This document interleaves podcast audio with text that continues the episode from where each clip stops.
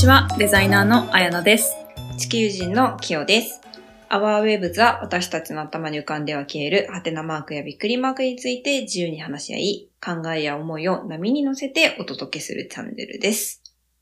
はい。ということで、今回は前のエピソードに引き続き、デザイナーのあやなってっていうハテナについて掘り下げてお話をしていきたいと思います。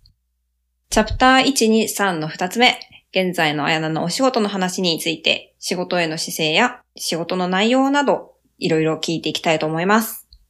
はい。お願いします。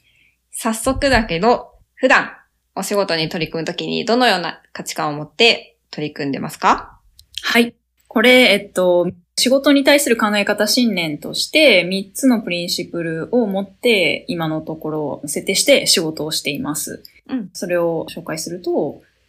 一つ目が愛を持って仕事をすること、えー二つ目がクリエイティブであること、で、三つ目が機会を追求する追い求め続けること。っていうふうに三つ掲げて取り組んでます。なるほど。じゃあ、具体的にもうちょっと掘り下げていきたいんですけど、最初の愛を持って仕事をすること。っていうのは具体的にはどういうことですか？これは信頼尊敬を持って一緒に仕事をする人とデザインを楽しんでプロジェクトを進めていきたいっていう風な意味を持たせていて、プロジェクトを行う過程も大切なデザインの一部だと私は思っているので、チームワークを大切に愛を持って仕事をしたいという意味を込めてます。なるほど。すごく当たり前かつ基礎のことだと思うけど、これが意外とおろそかになってるところも多いというのが私のところであるので、すごい1個目に挙げるのは本当に大切なところだなと。基本だけど忘れがち。うんうん。これはこう見返した時に、あ、自分これできてるかなって確認できるような意味も込めて、一番大事だなと思ってるので、一つ目に掲げてます。なるほど。じゃあ次、二つ目。クリエイティブであることって言ってくれたんだけど、これはどういうことかな？これは文字通りそのままの意味なんだけど、すべてのプロジェクトを学びの機会だと思っているので、常に好奇心や探求心を忘れずに、その学びを通じて柔軟にアウトプットし続けられるあのデザイナーでありたいなと思っているというところです。はい。じゃあ、三つ目。機会を追求する、追い求め続けることっていうことなんだけど、これもどういうことか教えてもらってもいいですか？これは、まあ、すべてのプロジェクトにおいて、世界をまた日々の日常をこう、より多くの新しい発見に満ちた場所にするための機会、チャンスだと考えているので、どんなスケールのプロジェクトにおいても、ベストを尽くしてチャレンジし続けたいという意思表明として掲げてます。なるほど。で、これは、えっと、今の私が掲げてる3つのプリンシプルになるので、もしかしたら来年違うかもしれないし、今後変わっていくと思うんですけど、現状ではこの3つを掲げて、日々デザインのお仕事に取り組んでいるという形です。はい。ということで、今三つのプリンシプルを挙げてくれたんですけど、具体的な仕事の話にちょっとずつ深掘っていきたいと思うんですけど、じゃあ今、どんな人と一緒に仕事をしてるでしょうか？これは、プロジェクトの形態や規模によっても大きく変わるんですけど、私個人がフリーランスとして働いてて、一緒にお仕事する人は、まず、クライアントとかパートナーがいますよね。うん。で、例えば、インテリア空間デザインとか何かこう空間をデザインするもの、商業的なものだった場合は、それを運営する会社がいたりとか、で、そのバックには、えー事業をするために投資をしている投資家がいたりとか、うん。で、まあ物件であれば、それ物件を扱う不動産屋がいる。もし建築の範囲でデザイン変更とかがある場合は、建築家の人とも仕事しますし、あとは施工会社、うん。実際に内装なり空間デザインを、まあ、する施工会社ですね。で、その下についてる各業者さん、電気屋さんとか空調整備とか音響とか、そういう業者さんがいて、で、プラス職人さんですね。大工さんとか作家屋さんとか、まあ、広く言うと庭師さんとかもいて、うん。あとはまあ、例えばアート作品を置きたいってなったらアーティストのとのコラボレーションもするし、っていうのが一応こう、対外の、えー、仕事を一緒にする人なんですけど、なるほど。で、どんだけ続くねんって感じですけど、まだまだいっぱいあって、私のチームとして一緒に働いてくれる人としては、照明デザイナーさんとか、パースを書いてもらうパース屋さんとか、カメラマン、ビデオクリエイター、ウェブデザイナーさんとか、まあ本当にたくさんの業種の方と普段はお仕事してますけど、プロジェクトの形態や規模によってそれら変わるって感じですね。うんうんうん。これだけの多くの人が関わってるっていうのは、多分デザイナーが何者かっていうのがわからないからしたら、本当に目から鱗なんじゃないかなってちょっと思ったんだけど、あの、これはフリーランスのあやなの場合の話をしてるんですけど、フリーランスっていうところの話に関しては具体的にまた次の回で話をしていきたいと思うので、今はデザイナーっていうところにフォーカスして話を進めていきますね。はい。で、次なんだけど、これだけ多くの関係者の人たちとどういうような流れで仕事がすぐ進んでいくのかっていうのを聞きたいです。はい。クライアントとの間に生じる仕事の流れをまずは分かりやすいと思うので話をさせてもらうと、段階としてデザインを提案するまで流れを大きく説明すると、一つ目まずはコンタクトをもらうっていう段階が生じて、まあお仕事を依頼する相談をいただくっていうところですね。うんうん、で、その後に初回ミーティングをして、私から質問をしたりとかをする場があって、次に、じゃあお願いしますってなるのか、じゃあ見積もりくださいみたいな話に具体的にはなると思うので、まあ、見積もりをして、で、その見積もりの金額が OK であれば、じゃあ契約しましょうってなって契約をして、うんで、そこから実際にデザインをするための調査、リサーチをしたりとか、あ、この情報足りないなデザインするのにって思った時には、お客さんとさらにミーティングをしたりとか、フォローアップでこうアンケートをお願いしたりとか。なるほど。で、そこからデザインのプロセスがあって、最終デザインをまず1回目提案みたいなのが一連の流れかな。うーん、なるほどね。もちろんそこから修正とかいろいろ予算調整とかあるんだけど、まあ大まかにはコンタクトをもらってからデザインを提案するまで、まあそういうフェーズが生じるかなと。うんうん、なるほど。ちなみにこれは、あの、何かのジャンルに問わず、共通するような流れなんだよね？うん。ここに関しては別に、インテリア空間デザインも、グラフィックであったりとか、プロダクトであっても共通かな。うん。なるほど。基本的に大体このプロセスを踏みますね。なるほど。ちなみに、さっき言ってた照明デザイナーさんとか、うん、カメラマンさんとかっていうので、こう、チームを組むことになると思うんだけど、あやなの方で、うんうん。それは、この中でチームは組んである状態なの？それとももっと後からそれが決まっていくものなの？例えば、まあ最初の見積もりの段階である程度私の方で各関連するその、署名デザイナーさん、パーセアさん、カメラマンさんとか、まあ、コラボレーションすることがもう想定できている場合は、彼らに見積もりをお願いして、こういうお仕事来てます、お願いしたいんですけど、見積もりもらえますかって見積もりをもらって、それを集めて私の見積もりに入れ込んで提示するので、その時点である程度会話はしてます。うんうん。なるほどね。もうそこを聞いただけで、かなり自分外の人との調整がすごくたくさんあるから、そうそう。計画的に進めるとかコミュニケーションがすごい大切そうだなっていうのがもう、垣間見えるね。そうそう。そこにはお金だけじゃなくてスケジュールとかも含まれるから、もうちょっと複雑になってきますね。そうだね。今聞いただけでも、それがすごい伝わってきた。じゃあ次に具体的な仕事の内容を教えてほしいんだけど、その前にそもそもインテリアデザイナーとインテリアコーディネーターの違いって何ですか？えっとね、これ私なりの考えなので、ちょっと人によって言葉の定義もカバーする範囲も違うことを頭に入れていてほしいんですけど、私個人的にはインテリア空間デザインっていうと、ある領域、空間をデザイン、設計することだと思っていて、その領域はインテリアデザインって呼ばれる、まあ、室内の空間であったり、領域の境界線が線として見えづらい野外空間とか展示空間の一部をデザインするみたいなこともあると思います。うんで、えっと、もしその空間を構成する床、壁、天井がない場合は、その位置を決めたり、それをデザインする、構成する、設計するところからするのがインテリアデザイナーで、もしすでにある場合があったとしても、それの位置を変えるであるとか、そういう調整業務もすることはインテリアデザイナーの仕事かなと思っています。うんうん。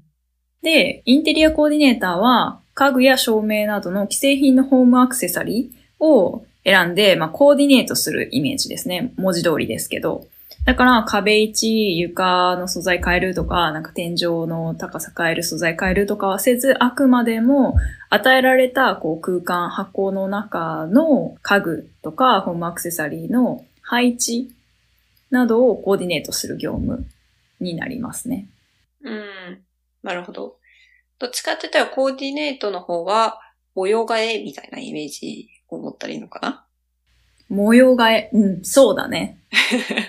うん、うん。で、あれだね。あと、インテリアデザイン、空間デザインの中にインテリアコーディネーターがまあ包含されるみたいな感じの関係性だよね。そんなイメージ。う。うんん。なるほどね。じゃあ、さっき言った具体的な仕事の内容をもう一度お話をしてほしいんですけど、どんなフェーズがあるの？具体的には、どうしようかな。インテリア空間デザインの仕事の内容を話すと、コンセプトデザイン、ブランディング、プロダクトデザイン、グラフィックデザインもカバーできそうだから、一旦ここではインテリア空間デザインの仕事内容を例に具体的に説明したいなと思うんだけど、うん。これも、えっと、あくまでも私個人的な仕事の仕方になりますので、一般的にデザイナーが全てこうするっていうわけではないんですけど、そこだけ理解いただいたらと思います。はい。結構ね、フェーズが今から説明する内容すごい多いし長いので、うん頭こんがらがると思うんですけど、一旦ちょっとざーっと15段階ぐらい説明していきたいなと思うんだけど、まず最初に案件の相談をいただきますね。クライアントとかパートナーから。うんっていうフェーズがあって、次に、まあ、その人たちと、じゃあどういう予算、どういうプログラム、どういう内容のお仕事なのかっていう打ち合わせをしますと。うんで、次の段階では、だいたい、じゃあお見積もりくださいって言われることが多いので、私のデザイン費と、もしまあ、えー施工とか、なんかこう、私が納める商品も含まれるのであれば、それも含んだ見積もり書をお客さんに提出するっていうそのやりとりがあって、うんで、お互いその見積書の金額に合意をした段階で契約書を結びます。うん。で、そこまで行って初めてプロジェクトがスタートするっていう感じですね。なるほど。そこでやっとスタートがいい立つと？うん。で、そこから、まあ、打ち合わせと、私から質疑をしたり、アンケートをしたりする中で、もっと具体的にどういうふうなプロジェクトをお客さんはしたいのか、どういうデザインが欲しいのかっていうのを聞いていって、うん。で、次の段階が、リサーチ。まあ、現場の調査であったりとか、その物事に関しての調査を徹底してするっていうふうにしてます。うん。で、その段階で必要に応じて追加の打ち合わせとか追加のアンケートをしたりして、そのデザインする対象についての理解を深めるっていうフェーズがあります。なるほど。で、それが終わったところからやっとデザインのプロセスに入るんですけど、そこで、まあ、リサーチの結果であるとか、お客さんとの話から得た情報をもとにコンセプトを作成したり、ムードボードを作ったり、パースを書いたり、スケッチしたり、まあ、マテリアルが必要な場合は、そのマテリアルをサンプル収集して、マテリアルのそのボードを作ったりとか。で、必要に応じて、まあ、CAD で図面を書いたりとかをするんですけど、ここに、まあ、いわゆるコンセプトデザインとか、ブランディングとか、まあ、プロダクトが必要な場合は、プロダクトのデザインも含まれるし、グラフィックのデザインなんかも含まれます。うんうん。今一旦インテリア空間デザインなので、まあ、含まれるっていう形になってるけど、それ自体が、まあ、コンセプトデザインであったり、ブランディングであったり、プロダクトであったり、グラフィックであるっていう場合もあります。なるほど。で、それが終わって、やっと1回目のデザインの提案をクライアントもしくはパートナーにするという形ですね。なるほどね。多分よく誤解されてしまうのが、最初の1回目のデザイン提案の時ってこう絵をささっと描いてくるんだろうなって多分思ってる人もいると思うんだけど、そうじゃなくてその前にこれだけのたくさんのプロセスがあるんだよっていうことだよね。うん、そうね。私の場合はそのデザインするにあたって、リサーチの段階をすごい大切にしてるので、うんそこは結構時間をかける。うん。そこは結構比重が多い大切な部分になります。うんうんうん。なるほど。で、1回目のデザインを提案したら、その後はどうなるのか。まあ、その後はもちろんクライアント、パートナーからフィードバックをもらうので、まあ、そのもらったフィードバックに対してブラッシュアップしていくっていう感じですね。そのデザインを。なるほど。で、その後、もう一回提案して、全体の計画デザインの確定に向けてラリーを繰り返すって感じですね。なるほど。何回ラリーをするかっていうのは、プロジェクトによってもちろん違うし、クライアントによっても違う。1回でその、ね、提案が通る場合もあれば、2回3回ってフィードバックブラッシュアップを繰り返す場合もある。けど、まあ最終そこはお互いの合意が取れるまで続けてやるっていう形かな。うーん、なるほど。よりけりなのね。え、ちなみに、で、ここでデザインの確定をしたら、うん。それからはデザイン変更はない？そうね。あの、基本的に何かこう、大きな予期してない問題が起こらない限り、どうしても変更しないといけないような状態にならない限りは、基本的には最終決めたデザインに沿って、プロジェクトを進めていきます。なるほど。で、そこでまあ全体の計画デザインの確定がした段階で見積もりを取りますと。うんで、見積もりを取って、もしその金額が予算よりオーバーしてたら、インテリア空間デザインの業界では VE って呼ぶんだけど、うんまあ、バリューエンジニアリングっていう単語の、まあ、略で VE って言うんだけど、必要に応じてそのデザインの機能や見た目は変わらないようにするんだけれども、あの、材質を変えたりとか作り方を変えることによって、金額を抑えるような調整業務をすることを VE って呼ぶんですけど、まあ VE をします。なるほど。で、もう一回見積もり取り直して、最終の、まあそこでデザインの変更が必要なんだったらデザインの変更も VE の段階で起こるんですけど、まあそれを経て、もう一度見積もりを取り直して、それでが金額の中で収まってて、クライアントパートナーとの合意が取れたら、それで最終全体の計画、デザイン、バジェットの確定っていうところまで行きますね。うんうんうん。なるほど。そこがかなりの調整が、とかコミュニケーションが必要になってきそうだね。そうですね。まあそこはどこまで自分が経験があって読めるか。っていうところが大事かなと思いますね。うんうん。なるほど。で、そしたら次、やっと何か施工が始まっていくの？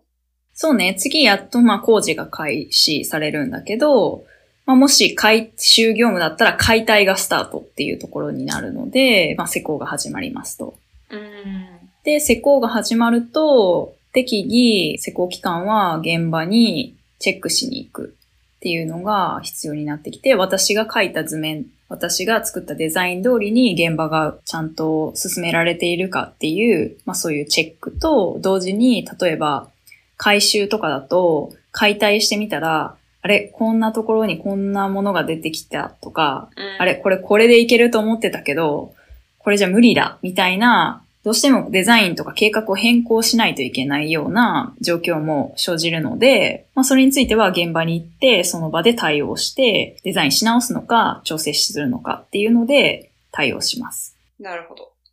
で、次に、まあ、例えばそのままスムーズに施工が終わったら、終わった段階で竣工チェックっていうのがあるんですけど、まあ、ちゃんと全部きれいにできてるか、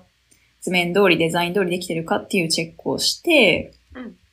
その後に、プロジェクトの形態によるんですけど、飲食店とかバーとかギャラリー、カフェとかいろいろ、それによって、まあ、保健所とか消防の検査が必要になるので、それを申請して立ち会いしてっていうことが生じますね。うん。ちょっと言い忘れたけど、保健所と消防に大体の全体の計画とデザインができた時点で、事前にこれで施工して問題ないですか？基準満たしてますか？っていうのを各所に確認しに行くっていう作業がある、実は。うん、確かに、そこを、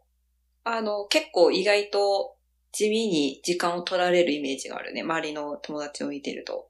うん。で、そこまで終わると、やっとクライアントに引き渡しができると。それで、まあ一旦完了っていうところなんだけど、まあ完了した後も、もしかしたらアフターメンテナンス、なんか必要に応じて、やっぱりこれこうしてほしいとか、ない方がいいんですけど、ある場合は必要に応じてそういうのも対応しないといけないっていう感じで、一通りは説明できたかなっていう感じですね。いやー、いわゆるデザインっていうところは、これだけのプロセスの中のごく一部っていう、かなり広範囲にわたる業務があるっていうのは、多分今驚きなんじゃないかなと思うんですけど。うん。まあでもこれは私はフリーランスで一人でやってるので全部一人でやってますけど、んうん。会社とか大きいデザインの会社だとおそらく分業なので、うんいろいろね、デザインをデザインする人が、もう専念してするとか、申請業務は申請業務担当の人がいてとか、現場は現場見る人がいてとか、いろいろあると思うんですけど、うん、私はフリーランスで一人でやってるので、まあ、こういう形で全部カバーすることになるって感じですね。うーん、なるほどね。面白い。あ、一つここでちょっと気になったのは、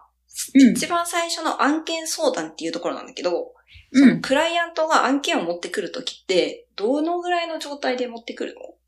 例えば作りたい絵がもう明確に決まっててこれがしたいんですって言って持ってくるのか、例えばなんとなくバーを作りたいんですけど何したらいいかわかんないけど、まあ、とりあえずデザイナーに相談しに来ましたっていう人が多いのか。あの、それもクライアントによって様々。うーん。明確にこういうイメージで、なんかこういう世界観を作り出したいっていう人もいれば、もう、まあ場所があると。で、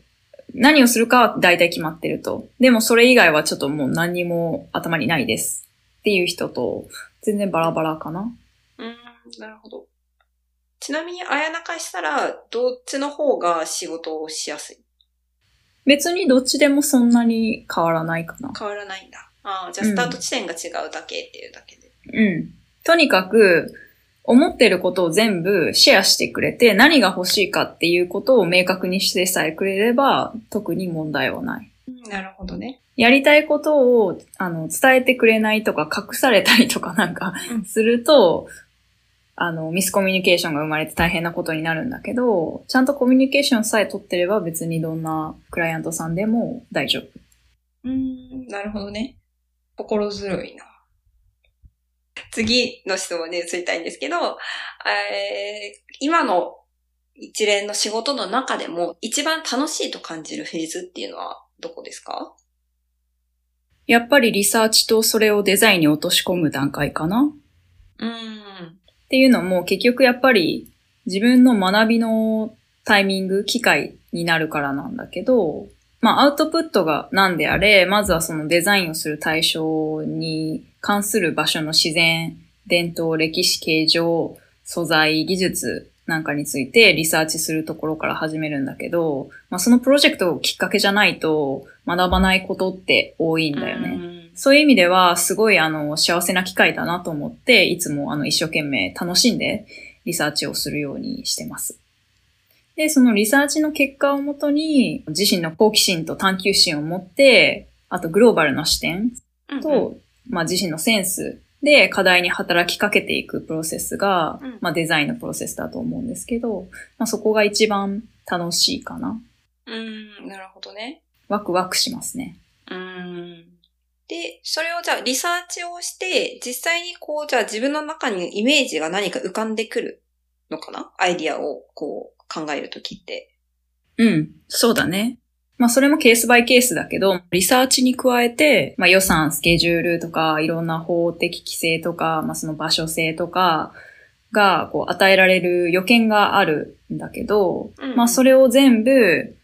総合的に処理した中で、いろんな条件をクリアした私なりの最善解を見つけ出すことになるかなと思いますね。で、それがまあ一番難しいんだけど、一番面白い、楽しいプロセスだなと思ってます。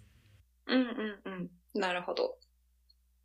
で、ちょっとここで突っ込んで聞きたいなって思った単語があるんだけど、うん。センスで課題に働きかけていくっていうふうに言ってくれたんだけど、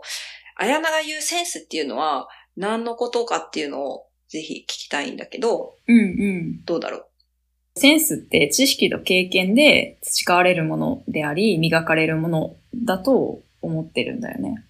うん。まあ、センスがある人、センスがない人とかよく言葉としてね、使われると思うんだけど、